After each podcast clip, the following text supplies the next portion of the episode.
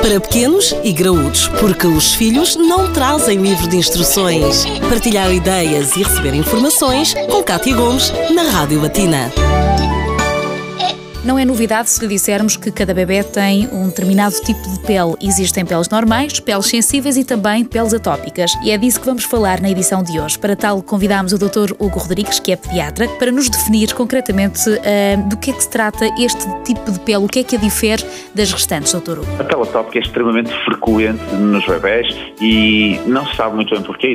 A sua frequência tem aumentado nos últimos tempos. Basicamente, a pele atópica é uma pele sensível, é uma pele que caracteristicamente desencadeia inflamações locais de forma mais simples e mais fácil do que uma pele saudável. Pensa-se que o grande problema da pele atópica tem a ver com a sua incapacidade em conservar água, ou seja, é uma pele que possui menos gordura do que deveria, do que uma pele saudável, e como possui menos gordura, a água que existe nas células da pele evapora mais facilmente e por isso é que geralmente é uma pele mais seca. Ao passar a mão, uma pele mais áspera, mais seca. Como a pele está mais seca, não funciona bem como barreira, tem mais risco de deixar passar pequeninas partículas que andam no ar e que, que se depositam na pele, e ao deixar passar essas partículas, vão, vão ser desencadeados fenómenos inflamatórios nesses locais em que a pele não funciona tão bem e surgem os chamados eczemas, que é a manifestação clássica de uma pele atópica. O que é que pode causar eh, esse tipo de pele?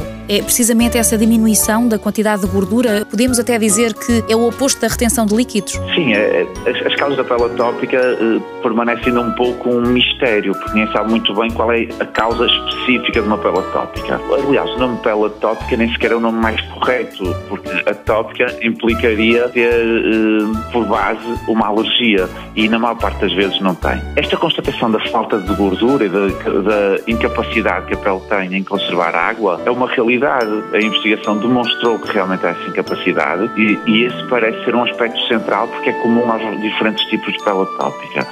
Se é essa a causa ou se há algum fenómeno que faz com que a pele perca a capacidade de conservar água é que ainda não se sabe muito bem. Agora, provavelmente a causa estará aí, a resposta estará aí na interação das moléculas da pele permitem manter a água na sua estrutura. Mas certamente que se trata de uma criança que uh, os cuidados devem ser um bocadinho mais especiais quanto à utilização, por exemplo, de produtos. Exatamente. Os cuidados são dois grandes cuidados, essencialmente. O primeiro é utilizar produtos específicos para a pele atópica porque têm menos uh, substâncias químicas que os outros.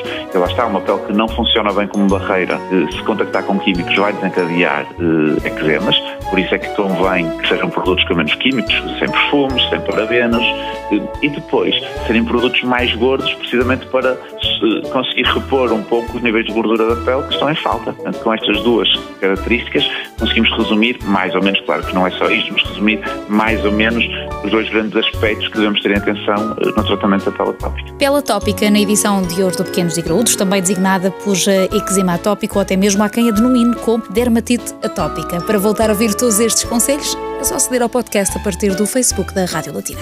Para pequenos e graúdos, a vida de filhos e pais, de segunda a sexta-feira, na Rádio Latina.